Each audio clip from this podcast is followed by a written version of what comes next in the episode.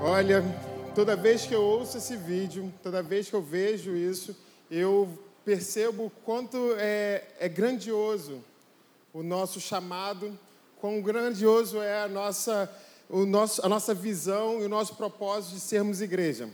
E a cada vez que eu ouço, me dá mais o entusiasmo de poder construir isso que a gente tem feito todos os domingos e alcançar cada vez mais pessoas. Por exemplo, para mim é um privilégio hoje, em cima desse palco, tocou, tocou o Bruno no baixo. O Bruno é o nosso líder do, de fotografia e hoje ele já está tocando no baixo junto com o pessoal do Louvor.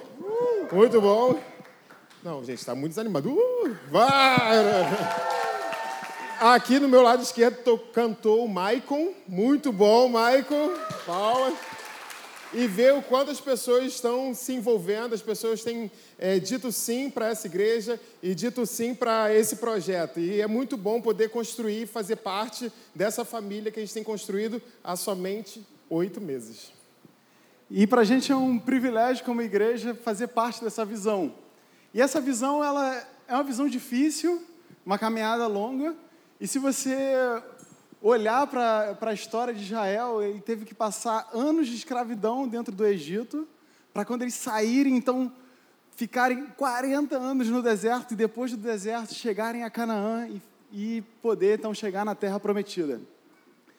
E tem um capítulo de Josué, capítulo 17, versículo 17, que diz: Uma vez que vocês são tão numerosos e fortes, receberão mais de uma porção.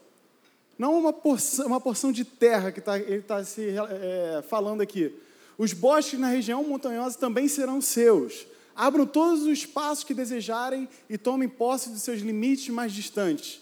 E embora os cananeus dos vales sejam fortes e tenham carros de guerra, com rodas de ferro vocês conseguirão expulsá-los. Ou seja, na chegada de Canaã não foi uma tarefa tão simples, eles tiveram que chegar e ter que conquistar aquela terra, e até que eles conseguiram uma porção boa, estavam bem, vivendo bem, parecendo a gente. Chegamos aqui numa, numa, num prédio tão legal, a gente tem um escritório tão legal, estamos formando os times, nós temos pequenos grupos, e parece que está tudo indo muito bem. Então vem Deus e fala com Josué: agora tem mais vocês vão ter que se levantar e conquistar mais, e não tenham medo, eu estou com vocês porque vocês são fortes e numerosos. Ou seja, no momento que eles estavam numa zona de conforto, Deus chama eles para mais. E isso, relaciona, isso eu vejo muito, é, vejo muito essa comparação com o que a gente está vivendo como igreja hoje, que Deus está desafiando a gente a ter mais, a é, ver mais e tentar alcançar além daquilo que a gente já conquistou hoje. Parece que estamos bem, né? Pô, um louvor muito bacana, uma estrutura tão legal e a gente senta aqui, cadeira, ar-condicionado, tudo muito bom e pequenos grupos e, ti e times, mas chegou um momento que Deus tem falado: vamos se levantar, vamos, vamos trabalhar mais, vamos conquistar mais terras. Eu estou com vocês, vocês não devem temer. E essas fases que o povo de Israel passou para chegar nesse level up, nesse novo, novo, novo nível de, de conquista, eles tiveram que passar, como eu disse, pelo, pelo Egito, pelo deserto e por Canaã. E Bruno vai contar um pouco como que foi essa experiência do povo de Israel no Egito. Então, quando eles estavam no Egito, no Egito eles não tinham nada. Eles eram escravos, eles passavam por dificuldades. E assim também, eles, é, assim a gente vive isso dentro da nossa igreja. Tiveram momentos onde nós não tínhamos pessoas suficientes para a gente realizar esse projeto não tinham times. Para você ter uma noção, quando a gente começou, a gente se reunia todas as terças-feiras à noite ali no office. E cada vez que a gente se reunia ali, ficava assim, Deus, quando que vai acontecer?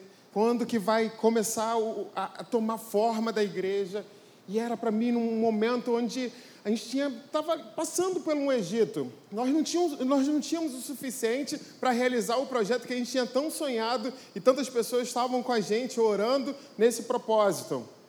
Até que surgiu a oportunidade de vir aqui para Dorme, tivemos a abertura aqui, que foi um momento super especial para a gente, e aí depois vieram os outros desafios, mas às vezes parece que está tudo legal, está tudo bom, a gente tem crescido, mas a gente precisa é, ficar atento a somente a, um quesito.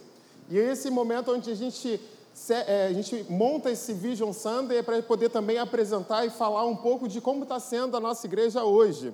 E uma área que a gente tem passado pelo Egito, uma área que tem dificultado muito a nossa vida, e uma área que tem colocado o nosso coração apertado, angustiado, mas na certeza de que o Senhor tem muita coisa melhor para a gente, é na área das finanças. Nós temos uma igreja de oito meses, onde na sua maioria são jovens. E aí, quando eu junto esses jovens, pessoas, os, os, garotos não têm é, é, profissão, eles não têm um trabalho, eles não têm um estágio. Mas eu queria falar para você que é jovem.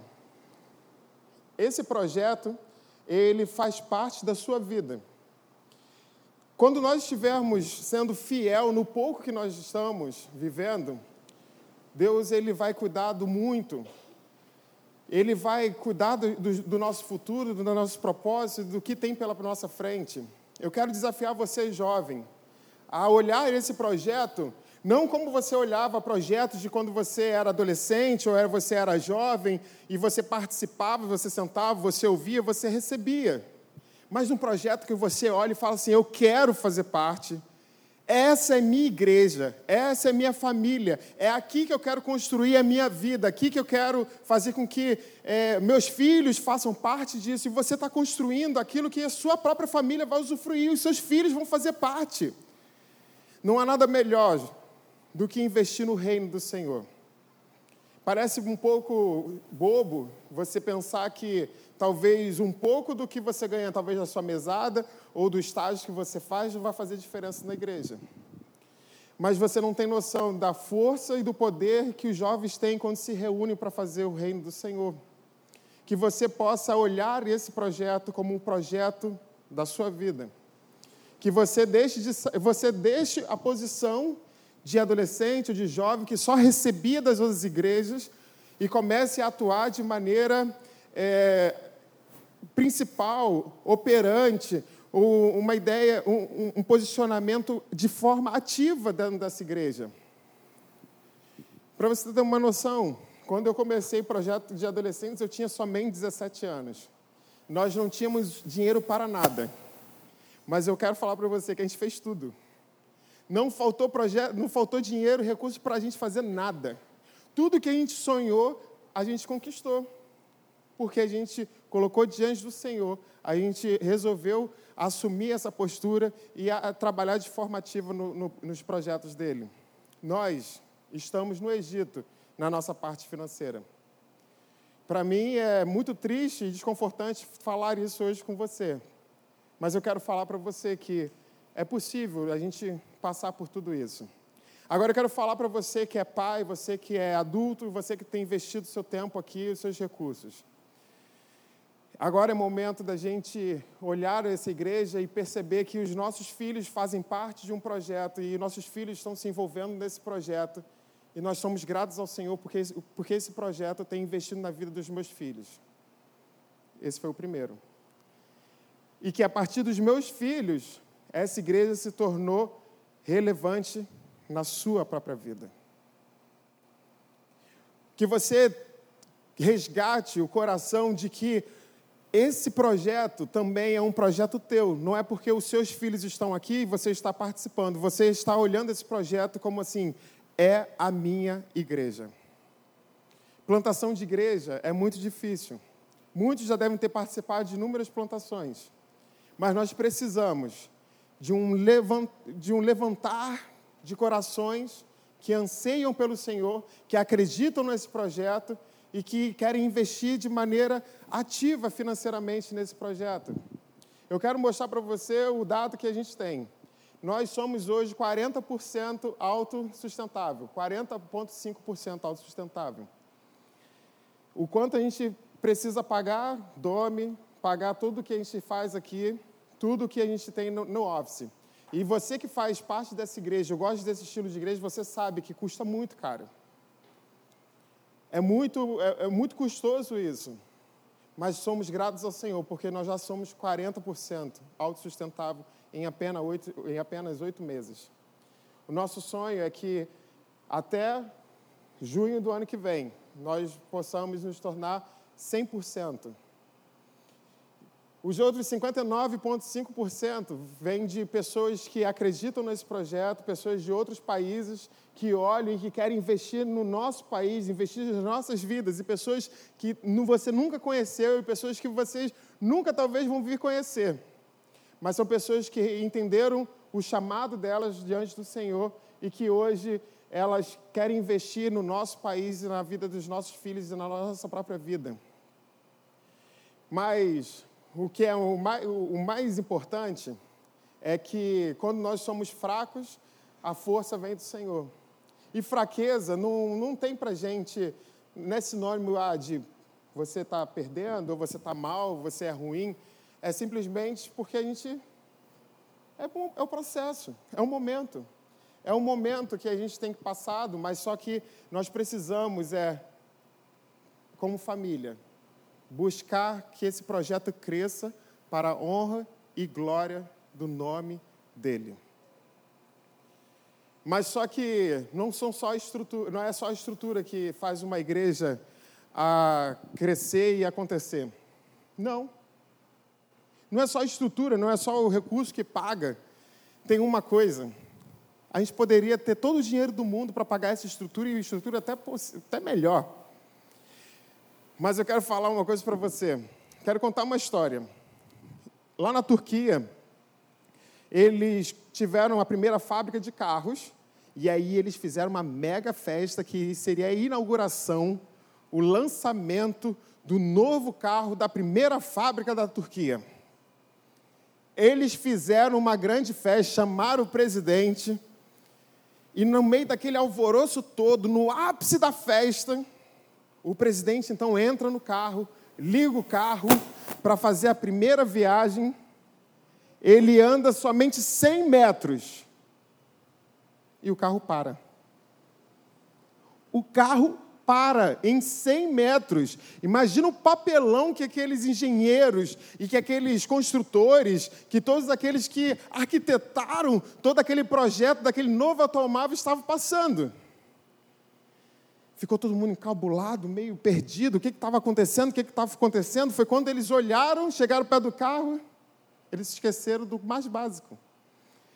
Esqueceram de colocar gasolina. E por isso que eles só andaram 100 metros. Quero falar uma coisa para vocês. A gente pode ter talvez o melhor carro, o carro mais bonito, a estrutura melhor possível que, possa, que existe aqui em Niterói. Mas se nós não tivermos a presença do Senhor em nossa igreja, não vale nada. Que a presença do Senhor possa fluir de maneira sobrenatural no meio da nossa igreja.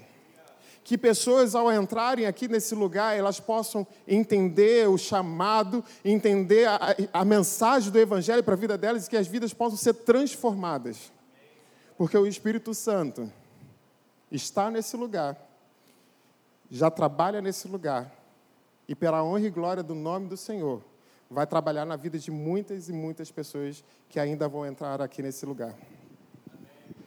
Esse momento não para no Egito. O povo de Israel sai e vai para o deserto. E esse momento de deserto é para mim o momento que nós temos o suficiente. Deus prometeu mandar maná do céu, mas eles não podiam guardar para o dia seguinte. Eles tinham que confiar em Deus, que no dia seguinte Ele mandaria novamente, eles poderiam se alimentar novamente. E isso para nessa fase dessa igreja a gente vai chegar, a gente está no momento que a gente vai contar com a ajuda de cada um de vocês todo domingo. É impressionante ver a banda, tem pessoas da banda que tocam todo domingo. O Jonatas, coitado, vem, ele, veio, ele é o mais frequente da igreja, nunca faltou. Faltou uma vez. E essa providência de Deus, essa provisão de Deus vai vir a cada dia mais e mais na nossa igreja. Porque a gente precisa, a gente tem as pessoas contadas para que tudo possa acontecer certo. Mas o interessante é que quando falta, por exemplo, muitas vezes a gente já passou no, no time de, do guest, que são as pessoas que te recebem. Já teve domingos que a gente tinha 20 pessoas e também teve domingo com 5 pessoas e o efeito foi o mesmo. Pessoas foram amadas, se sentiram em casa, por quê? Porque a presença de Deus está ali e a presença de Deus é o suficiente para nós. Então eu tenho certeza que esse momento que a gente vai estar no deserto é o momento que Deus vai suprir todas as nossas necessidades. E em relação às finanças, a gente vive também o princípio dos 10%. A igreja, a gente pega 10% daquilo que a gente recebe de doações e guarda. E pede para Deus falar para a gente, pô Deus, o que, que a gente deve fazer com esse dinheiro? E, no, e ontem a gente teve a oportunidade de ir a BH, onde tem um grupo de pessoas que estão sonhando com uma igreja lá. E mesmo nesse cenário financeiro que a gente incerto, a gente não sabe, a gente decidiu falar assim, poxa, vamos para lá. A gente teve condição de pagar uma passagem com dinheiro de 10% para que a gente possa pegar dinheiro nosso, que a gente guardou, que a gente oferece para Deus, para investir na vida de pessoas que a gente ainda nem conhece. Mesmo não sendo autossustentável, a gente quer viver essa generosidade e falar, Deus, a gente vive esse princípio, tenho certeza que o Senhor vai ser suficiente para a gente até o final. E a gente teve a oportunidade de estar lá, tem um grupo tão bacana, pessoas que estão sonhando com uma nova experiência de igreja, e a gente conheceu o Léo. O Léo, aquele rapaz ali do lado esquerdo, ele é um garoto assim apaixonante, ele ama pessoas, ele chega, cara, eu quero ser muito pastor e eu sonho com essa igreja. Ele ficou sabendo da visão da ICF quando ele estava numa loja que a moça foi lá comprar um equipamento para fazer o culto, contou da, visão da igreja. Essa pessoa da loja ligou para um amigo dele, que é o rapaz ali que está abraçando o Bruno, que falou para ele: Olha essa visão, essa, esse tipo de igreja é o nosso sonho, veja só. Ele, nossa, que bacana, vamos lá conhecer. E a gente se conheceu, conversou horas, ele contou da vida dele. Um menino assim com um coração tão grande, fala assim: Cara, que legal, que legal ver pessoas que estão sonhando com essa visão.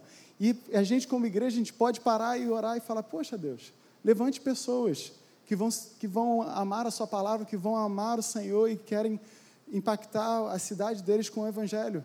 E que, se Deus quiser, a gente, como igreja, pode abençoar aquela cidade e falar: Poxa, vamos, como igreja, levantar e tentar abençoar Belo Horizonte para que mais e mais pessoas possam conhecer Jesus Cristo. E isso vai acontecer a partir do momento que a gente entender que Deus é suficiente para nós. E generosidade não tem nada a ver com o que está sobrando, mas sim na confiança de falar: Deus, eu dou a primeira parte, a primícia para o Senhor, o meu dízimo, confiando que o Senhor vai suprir o resto. E a gente vai viver isso no deserto, mas o deserto não é um lugar para se ficar. O povo de Israel ficou anos no deserto, e nesses anos você pode até chegar a se acostumar e pensar: nossa, essa é a vida que Deus planejou para a gente? Não, Deus tem muito mais para a gente partir do momento que a gente se levantar e dizer um sim para Ele, para quando a gente chegar em Canaã. Ah, sou eu. a gente trocou agora, né? Canaã. O povo de Israel chega em Canaã. Pô, muito maneiro, imagina, é a terra prometida, a galera animada. Uh! A promessa de Deus para a nossa vida está chegando. Mas eles chegam em Canaã e olham a terra, estava dominada por outros povos poderosos. Caramba! Como que a gente vai conseguir conquistar? E Deus fala: vai, conquiste a terra e construa, construa a, a, a minha cidade. E Jesus fala em 1 Pedro capítulo 2, versículo 5, que ele quer construir a igreja dele com pedras, mas pedras vivas. E vocês também são pedras vivas, nós todos com as quais um templo espiritual é edificado. Além disso, são sacerdotes santos, por meio de Jesus Cristo, oferecem sacrifícios espirituais que agradam a Deus. Ou seja, ele fala: a gente vai chegar em Canaã e a gente vai ter que construir uma igreja relevante nessa cidade de Niterói com pedras vivas. Só que pedra viva não é um material muito simples de trabalhar, né? Igreja, cada um faz o que quer, pedra viva se movimenta, ela vai para onde, onde ela bem quiser, mas Deus tem um projeto para isso, porque quem é o fundamento dessa, dessa igreja, o fundamento dessa obra em Canaã é Jesus Cristo. Jesus Cristo é o fundamento e ele põe essas pedras vivas em ordem como centro dessa igreja. E o arquiteto disso tudo é o, é o Deus Pai que olha e tem um plano para essa cidade, tem um plano para nossas vidas aqui em Canaã. E, e vem então o mestre de obras, que é o Espírito Santo, que vai coordenando e vai fazendo a sua obra para que a casa para que a gente possa edificar esse templo espiritual para acolher mais e mais pessoas. Tenho certeza que a gente, como igreja, a gente vai ter é, é, esse, é, esse objetivo, essa grande obra, e com a ajuda de Deus, a gente vai construir uma igreja relevante aqui. No mesmo desafio que o povo de Israel tinha de chegar numa terra desconhecida com outros povos, a gente vai chegar em Niterói e vamos construir uma igreja relevante para a honra e glória dele. Mas essa obra é uma obra grande e difícil. Plantação de igreja. Eu lembro muito no início que a gente tinha apenas, a gente começava a conversar com as pessoas e eu pensava, gente, não vai dar certo não. Começava um por um, contava da visão da, da, da igreja e parecia que a gente estava pegando pedras pequenas e estava simplesmente botando para começar esse templo, uma pedrinha atrás da outra. Conversa com um, e aí, topa fazer essa visão com a gente? Topa. Uh, mais uma pedra, vamos lá. Segunda, pô, não, caramba, ele não topa. E parece que no início, parece que no início a gente está, trabalho pequeno, não vai dar certo. Mas se a gente permanecer resiliente e, e permanecer na visão que Deus deu para a gente, Ele vai botar mais e mais pessoas que vão ajudar a gente, até a gente chegar um momento que a gente vai ter uma, uma casa. Uma casa no esqueleto. E essa casa no esqueleto pô, é, é, anima, é, animador, porque são várias pessoas envolvidas. Eu vejo muita situação hoje na nossa igreja, onde temos pessoas que estão querendo montar uma igreja, montar uma família para vivenciar a presença de Deus, para impactar a vida de nossas famílias e amigos.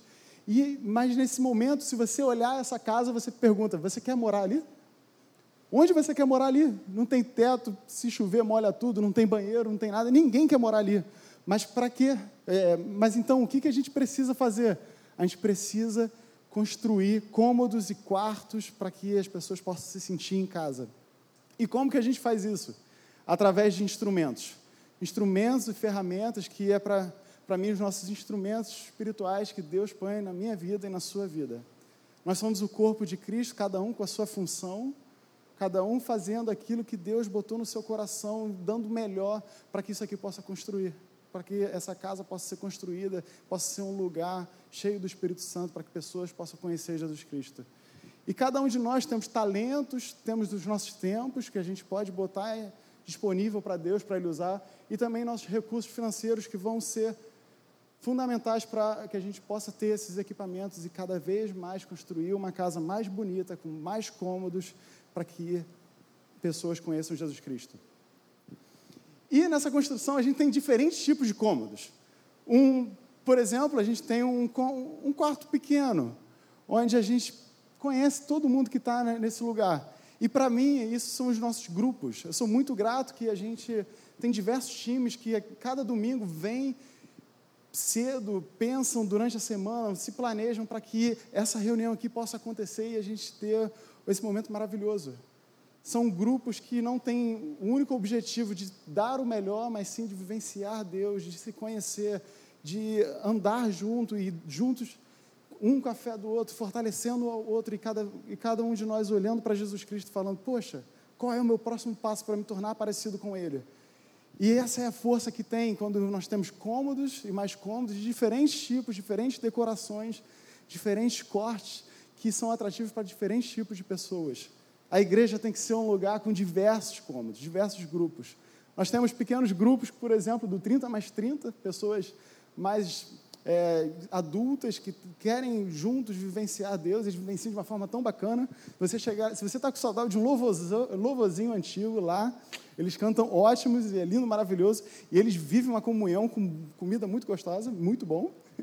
Mas, ao mesmo tempo, a gente tem um grupo na região oceânica de, de jovens que falam: Poxa, a gente também quer vivenciar Deus junto, e nós amamos nossa região oceânica, a gente se encontra lá. E essa diversidade ajuda a gente a construir uma família maior e cada vez mais profunda em relacionamento com Deus. Mas nessa, nessa, edificação, nesse prédio chamado igreja, não temos simplesmente quartos pequenos, mas também grandes salões. Esses salões são usados para a gente fazer celebrações e é o momento que todos esses grupos se reúnem, se juntam para experimentar a presença de Deus. Por que você vem no domingo aqui? A gente vem aqui para celebrar Deus, para trazer um louvor a Ele e ter a presença dele aqui. De repente, o que você está ouvindo hoje, você já ouviu várias vezes na sua vida, mas a presença de Deus, eu tenho certeza que é todo domingo nova e ele fala ao nosso coração de forma diferente todo domingo. E por isso que a gente precisa também ter celebrações para que a gente possa receber pessoas da cidade, receber nossos amigos, nossos familiares em que a gente cresça mais e mais, tenha mais cadeiras para que a gente possa alcançar todo mundo. Mas, Paulo, até quando a gente vai fazer isso? A gente precisa aumentar?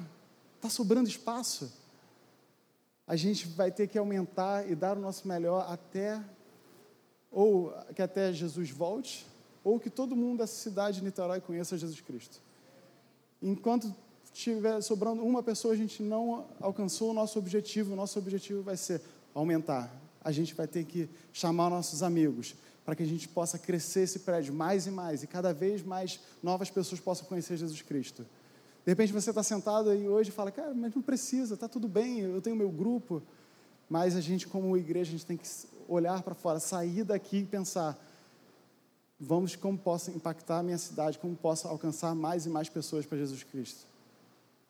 Esse é uma construção, uma grande obra, um trabalho difícil, mas eu tenho certeza que Deus, Ele abençoa a gente de uma forma extraordinária.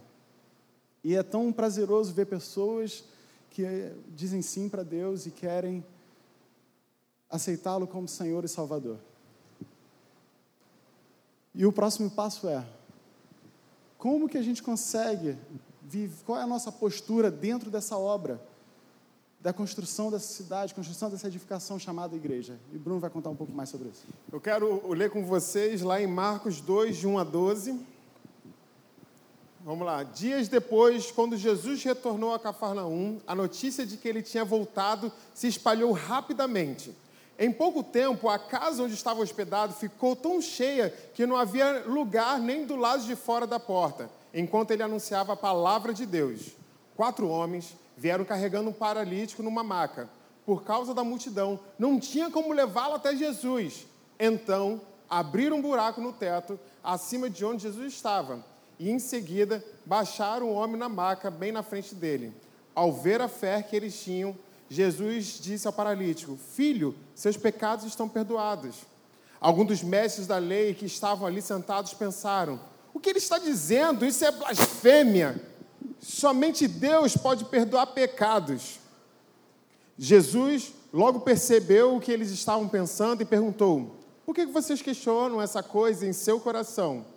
O que é mais fácil dizer ao paralítico? Seus pecados estão perdoados? Ou levante-se, pegue sua maca e ande? Mas eu lhes mostrarei que o filho do homem tem autoridade na terra para perdoar pecados. Então disse ao paralítico: Levante-se, pegue sua maca e vá para casa. O homem se levantou de um salto, pegou sua maca e saiu andando diante de todos. A multidão ficou admirada e louvava a Deus, exclamando: Nunca vimos nada igual.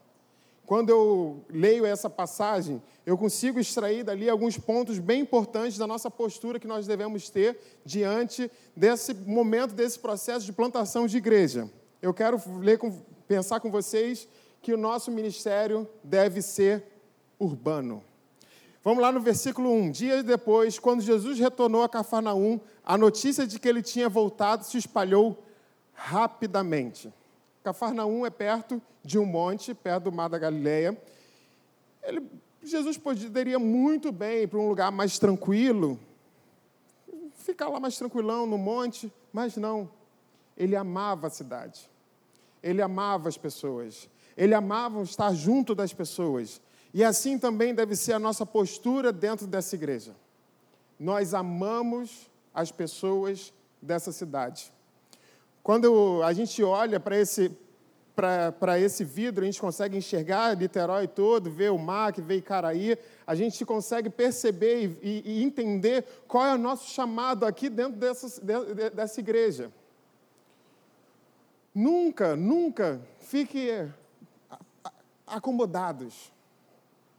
O nosso chamado é para amar essa cidade, amar as pessoas dessa cidade. Então, que você saia daqui com um coração sedento por alcançar mais almas dessa cidade. O nosso ministério precisa estar nas casas. No versículo 1b, a notícia de que ele tinha voltado se espalhou eh, rapidamente. Em pouco tempo, a casa onde estava hospedado ficou tão cheia que não havia lugar nem do lado de fora da porta. Nosso ministério tem que estar também envolvido no, no relacionamento como pequenos, pequenas famílias aqui na nossa, na nossa igreja. É como se fosse um avião. São duas asas.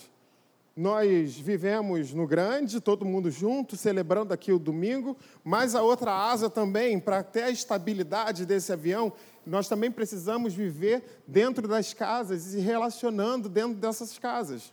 Porque se não tiver esse relacionamento, a gente cai, a gente fica desnivelado. Então, por isso que é importante, a postura de nós estarmos dentro dessa plantação dessa igreja, é que nós precisamos viver relacionamentos.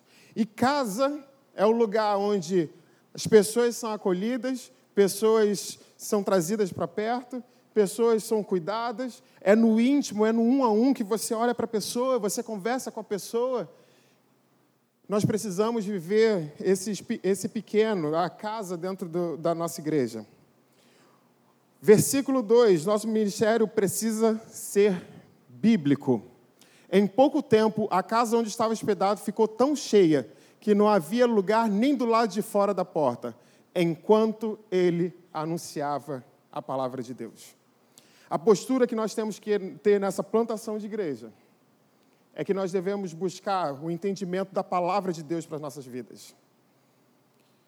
Não é que nós estamos buscando os milagres de Deus, porque os milagres são consequências da busca incessante de Deus. E as coisas vão acontecer a partir do momento que nós estivermos nos aprofundando na palavra de Deus. Que essa igreja possa ser reconhecida como uma igreja que ama o Senhor, ama a palavra de Deus, ama buscar Deus e ama estudar o que Deus tem para nossas vidas. O nosso ministério precisa atrair os doentes. Lá no versículo 3, quatro homens vieram carregando um paralítico numa maca. Eles não saíram de casa carregando um paralítico na, numa maca se eles não tivessem a certeza de que o lugar certo daquele paralítico era naquela casa. Eles não perderiam o tempo dele saindo de casa carregando peso se eles não tivessem certeza que aquele era o melhor lugar para eles estar. Eu quero falar uma coisa para você: aqui é um lugar onde nós vamos encontrar pessoas feridas, pessoas machucadas, pessoas entregues aos pecados, pessoas que estão estragadas pelo pecado. E é esse é o lugar onde nós temos que acolher. Nós precisamos atrair, nós precisamos atrair essas pessoas. Que as pessoas que estiverem descendo por essas escadas, com os maiores pecados, os pecados mais abomináveis que você pode pensar na sua vida, numa, na, na, na, no seu nível de pecado máximo ou mínimo, que elas possam entrar serem acolhidas, serem amadas, serem tratadas, serem alcançadas e serem enviadas. Que o nosso coração seja de olhar para essas pessoas, amar e cuidar de todas essas pessoas. A, a próxima postura que nós precisamos ter é que o nosso ministério precisa superar obstáculos. No versículo 4, por causa da multidão, não tinha como levá-lo até Jesus. Então abriram um buraco no teto acima de onde Jesus estava. Em seguida, deixaram o homem na maca, bem na frente dele. Eles saíram de casa na certeza de que eles tinham que levar o amigo para lá. Chegando lá, estava abarrotado, não tinha, não tinha como fazer. Não tinha como entrar. O que, que eu vou fazer? Vou arranjar uma maneira de que o meu amigo possa entrar e possa ter um encontro com, com Jesus. Eu quero falar uma coisa para você. Esse projeto não pertence a você, não pertence a mim, não pertence ao Paulo André, não pertence à igreja de Munique, à igreja do SF Movement, nem de ninguém. O único dono desse, desse lugar é o Senhor Jesus Cristo. Ele é o centro dessa igreja. Obstáculos não vão nos parar. Dificuldades não vão nos parar. Porque nós temos a certeza de que quem está quem tá indo à frente é maior e melhor de tudo que nós podemos encontrar. E que esses obstáculos possam ser pequenos diante da perspectiva cristã, da perspectiva de Deus para as nossas vidas, da nossa igreja. Que esses obstáculos, eu tenho certeza, tenho certeza, que quando os amigos viram o que aconteceu, quando eles estiveram ali, ao vivo, acontecendo na frente deles, o que, que aconteceu? Eles falaram assim, cara, valeu a pena. Valeu a pena se arriscar, valeu a pena subir, valeu a pena abrir buraco, descer, arranjar corda, não sei da onde, valeu a pena. E eu quero falar uma coisa para você: vai um dia, vai valer a pena. Vai valer a pena todo o esforço, vai valer a pena toda a dificuldade, toda a aflição, toda a preocupação. Porque os frutos que nós vamos colher, os frutos que ainda vão, vão, vão surgir aqui nessa igreja, nós vamos ter uma alegria e um privilégio enorme de fazer parte. Que você entre aqui nesse lugar com a certeza do que qual é o propósito da sua vida e o propósito de você estar aqui. Obstáculos não vão nos parar. Vamos encontrar outras maneiras da gente passar. Porque aquilo que vai tá, que está por vir é muito maior do que esses obstáculos. O ministério precisa viver pela fé. Como eu falei no início, estrutura não é tudo. Não tem problema se a gente não tiver palco, não tem problema se não tiver iluminação, não tem problema se não tiver som. Ao ver a fé que eles tinham, Jesus disse ao paralítico: Filho, seus pecados estão perdoados. O que, o que precisa ter dentro dessa igreja é fé. Nós precisamos é realinhar os nossos propósitos e realinhar a nossa visão no Salvador. Porque a partir desse momento é quando tudo acontece, tudo muda. O próximo, sétimo, o ministério confronta a religiosidade. Versículos 6 e 8. Alguns dos mestres da lei estavam ali sentados e pensaram: o que está dizendo? Isso é blasfêmia. Somente Deus pode perdoar os pecados. Jesus logo percebeu o que eles estavam pensando e perguntou: por que, vocês questionam essas coisas em seu coração? Nós não servimos a tradições aqui dentro dessa igreja. Nós não servimos as religiosidades aqui dentro dessa igreja. Se você estiver aqui sentado com uma expectativa de que você vai encontrar tudo aquilo que você talvez possa ter passado ou vivido em qualquer outra igreja, em termos de religiosidade, aqui você não vai encontrar. Aqui você vai encontrar pessoas que vivem o evangelho simples, um evangelho do dia a dia, do relacionamento e de proximidade com o nosso Senhor. Próximo. O seu ministério precisa ser integral. O que é mais fácil dizer ao paralítico: seus pecados estão perdoados? Ou levante-se, pegue sua maca e ande? Nós, para Jesus é importante o espiritual e também o físico. E o nosso ministério vai ser integral. Quando nós subimos aqui nesse palco, nós pregamos o Evangelho, nós falamos de, das maravilhas de Deus para as nossas vidas, nós estamos explicando e ensinando o que exige mais importante no, no mundo espiritual. Mas eu sonho com uma igreja onde que as pessoas vão olhar ao próximo e vão trazer a integralidade física, emocional, social, de relacionamento, para a vida de tantas pessoas. O nosso ministério precisa ser integral. E eu já estou terminando. O ministério precisa ser direcionado para os de fora. Versículo 10. Mas eu lhes mostrarei que o Filho do Homem tem autoridade na terra para perdoar os pecados. Então disse ao paralítico. Ele sai então da maca, ele. Quando, quando ele sai da maca, ele poderia muito menos, muito, muito bem sair dali, andar pelas ruas de Cafarnaum, e ele era mais um. Ele era, seria considerado mais um no meio de todo mundo, uma pessoa normal, curada, tranquila. Mas quando ele pega a maca, ele sai pelas ruas de Cafarnaum andando, com a maca sendo carregada. É uma maneira de que você está propagando as maravilhas do Senhor para aqueles que estão do lado de fora.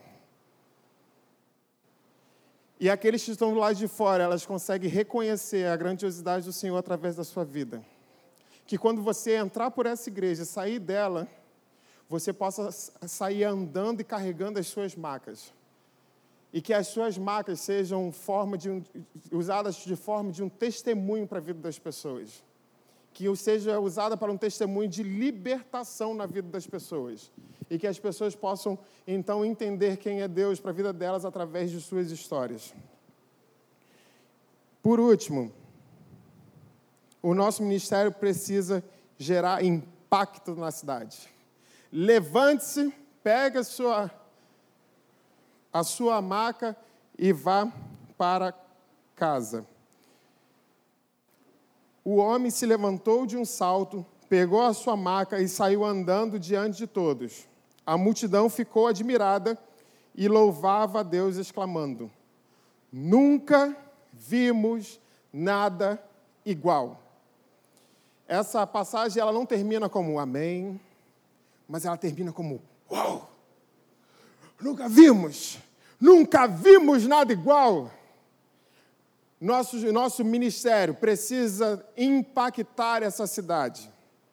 Que as pessoas possam olhar e falar assim: que loucura é essa que eles estão passando? Nunca vimos nada igual. E é por isso que a gente estimula tantas pessoas a saírem daqui, fazerem a diferença no mundo onde elas estão, e é, faz parte da visão dessa igreja, que a nossa paixão é que pessoas se tornem parecidas com Jesus Cristo, vivam uma vida destemida e, destemida e que elas possam transformar o seu meio positivamente. E quando as pessoas encontram e percebem o que aconteceu de maravilhoso na sua vida e conseguem extrair, entender o que é isso, uau, nunca vimos nada igual. E uma maneira que nós temos de fazer isso acontecer é através de eventos grandes, onde nós podemos trazer as pessoas para perto. E eu quero estimular você e trazer você para perto para dois grandes eventos que a gente vai fazer. Primeiro é dia 9. É uma oportunidade que você tem de trazer seus familiares, trazer seus amigos, trazer pessoas que você ama, pessoas que amam e pessoas que você tem relacionamento a vir para o Worship Night. Dia 9, às 7h30, uma quarta-feira, nós vamos fazer uma noite de louvor aqui. Mas a gente quer lotar. Quarta-feira é bom, é no meio, no meio de todo mundo, no meio, no meio do, do, do da semana, todo mundo está tá, tá livre durante a semana. Então, numa quarta-feira, sete e meia da noite, esse lugar vai ser tomado por um momento de louvor especial que nós, como igreja, vamos entoar o nosso Senhor e que o Espírito Santo irá confortar os nossos corações e nos guiar nos caminhos que o Senhor tem para as nossas vidas. Que você possa usar esse momento de fazer com que as pessoas cheguem e falem: Uau, nunca vimos nada igual. Use esse momento. Use esse momento. O segundo é nós temos um evento para acontecer no dia 16 de dezembro. 16 de dezembro é uma segunda-feira. Nós vamos fazer nossa celebração de Natal. Mas vou falar uma coisa para você. Pela fé, pela fé, porque recursos a gente não tem hoje para pagar, mas pela fé, nós vamos ter nossa celebração de Natal no dia 16 de dezembro, lá no Teatro Municipal de Niterói. Você sabe por quê?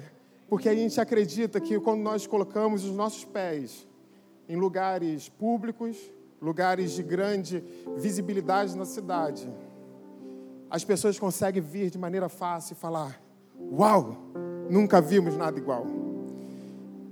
E a mensagem do Natal, ela é arrebatadora. E nós precisamos anunciar isso. Esse é um projeto que você precisa fazer parte. Nós precisamos sim de recursos financeiros. Eu não tenho um real para pagar. Um real. Um real. Mas a gente acredita no chamado que o Senhor tem para as nossas vidas e para a nossa igreja. E que o musical de Natal possa trazer mais e mais pessoas. Eu já estou sonhando, não com um culto só, que lá tem 400 lugares. 400 lugares é muito pouco para a gente. Estou pensando em dois cultos, um seguido do outro. A gente precisa colocar 800 pessoas lá. Esse é meu sonho, não sei. Já estou pensando, já, já, já quero municipal, agora quero dois cursos. É mas eu estou orando. Estou orando. Vou dar, dar um testemunho rápido aqui. Um dia eu estava eu estava morando ainda na Alemanha e o João, o dono daqui da Dome, ele fez um FaceTime comigo mostrando aqui todo o espaço. O primeiro valor a gente não tinha condição nenhuma de pagar aqui. Eu lá na Alemanha, eu, todo mundo perguntava, Bruno, e aí, a igreja já tem lugar para começar? Eu falei, já. Mostrar, aí eu pegava o, o, o, a, o vídeo do, da ligação de FaceTime mostrava, olha, na frente da praia. Paulo André me cutucava em português e falava assim, você está maluco? O que, que você está falando? Você não tem dinheiro para pagar isso. Ah, Paulo André, pela fé. Estou vivendo pela fé. E eu mostrei esse vídeo para um monte de gente, que seria a igreja na Dome. Passei meses e meses mostrando, mas não tinha fechado nada e não tinha o dinheiro e o valor era muito alto para gente. Pela fé, nós acreditamos no, no chamado do Senhor para nossas vidas, acreditamos no, no potencial que existe um evento, uma celebração de Natal na vida das pessoas que a gente ama. E a gente quer fazer com que esse, esse, esse momento seja momento de trazer a mensagem do Evangelho para as outras pessoas. Por último, a gente, tinha, a gente anunciou um evento que seria para o dia, das, dia das crianças. Você está numa igreja hoje que tem cinco crianças, mas a gente estava fazendo um evento para 80 crianças, porque a gente já estava criando nas crianças que o Senhor ia mandar. Mas, infelizmente, no, hoje eu estava descendo do avião, pra, pra, chegando aqui no, no Rio, quando eu estava vindo de Belo Horizonte, veio a mensagem de que o rapaz, que é um dos principais da peça de teatro, ele sofreu um acidente, mas está bem, mas só que quebrou a perna, braço e não vai poder participar. Aí o evento foi cancelado. Gente, os panfletos estavam lindos, a gente ia distribuir hoje, estava, poxa, maravilhoso. Mas a gente acredita de que o Senhor é maior e melhor do que todos os nossos planos. Porque nos olhos espirituais que nós temos, nós não olhamos só para baixo no que a gente está vivendo, mas a gente olha para cima. A gente vê naquilo que Deus tem preparado para a nossa vida, para a vida da nossa igreja. E o melhor é saber de que um olho a gente olha para cima, mas o outro olho a gente está olhando para baixo, sendo fiel no pouco que a gente está vivendo hoje, mas já sonhando e orando para o Senhor para aquilo que ainda vai vir. E o último, o último convite a você é falar o seguinte. Agora eu preciso de atenção de todo mundo aqui. Nós temos aqui cerca de 120 cadeiras. Nós temos uma, duas, três, quatro, cinco, seis, sete, 30 cadeiras. Tem um pessoal que está em pé, mas tem quase 30, 20 cadeiras aqui, quando o pessoal está em pé, vazia. Nós temos 120 cadeiras aqui, mas nós compramos pela fé 150 cadeiras. Nós temos possibilidade de alcançar 150 pessoas por domingo. O que nós vivemos aqui, o evangelho que é pregado aqui, é a coisa mais rica que nós podemos ter para a vida de qualquer uma pessoa. E muitas vezes a gente se fecha, a gente guarda para a gente, e a gente se esquece de anunciar esse evangelho. Cada cadeira vazia aqui me dá uma tristeza, porque para mim é uma vida, é uma história. São momentos, dificuldades, momentos para serem tratados de pessoas tão diferentes da gente. Eu quero desafiar a nossa igreja até dezembro. Até dezembro até dezembro nós vamos, pela, pelo poder do Senhor, pela ajuda do Senhor, conseguir zerar todas as cadeiras vazias. Eu preciso que você esteja conosco em oração. Nós estamos servindo, nós estamos trabalhando, nós estamos fazendo inúmeros projetos, Natal, Worship Night, Dia das Crianças, isso tudo. É porque nós amamos almas. Até dezembro, se Deus quiser, nós não vamos ter nenhuma outra cadeira vazia aqui. Mas não é porque nós queremos que o nome da ICF se torne grande ou que a logomarca da ICF se torne relevante dentro dessa cidade. É porque nós queremos é, ver vidas transformadas. É isso que vale. É isso que vale. Eu quero te, te convidar agora a ficar de pé comigo. E que você. Eu vou ter aqui umas pedrinhas, de, umas, umas pecinhas de Lego aqui na frente. Você que faz parte dessa igreja, você faz parte desse projeto. Eu quero te desafiar na próxima música. Você vir aqui com a gente numa maneira simples, ilustrativa de dizer: sou peça desse projeto. Estou construindo esse projeto para o Senhor. Que você chegue e coloque, quando você estiver colocando, você esteja em oração, falando: Deus, eu sou só uma pecinha no todo que o Senhor tem preparado para a vida da nossa igreja. Que você coloque e que a gente consiga construir um, casa aqui. Usa a criatividade. Vamos colocando pecinha sobre pecinha. Que você saia do seu lugar. Ah, tá cheio, tô com vergonha. Não tem problema, não tô com vergonha. Não vem, vem sim. Sabe por quê? A gente precisa ter o entendimento de que nós estamos construindo o reino do Senhor. Eu quero desafiar então a começar a partir do próximo domingo. Próximo domingo a gente começa uma nova série chamada Eternidade. A nova série Eternidade, ela é uma série evangelística. Não foi à toa porque a gente escolheu essa série, não foi porque não foi à toa, não foi consequência, não. Foi porque a gente acredita que o nosso chamado da nossa igreja é um chamado para pessoas, pessoas que não conhecem o Senhor. Que a partir do próximo domingo é um momento ideal para você trazer essas pessoas para ouvirem plano da salvação, ouvirem a notícia mais libertadora da vida delas. Use esse momento. Vão ser quatro domingos.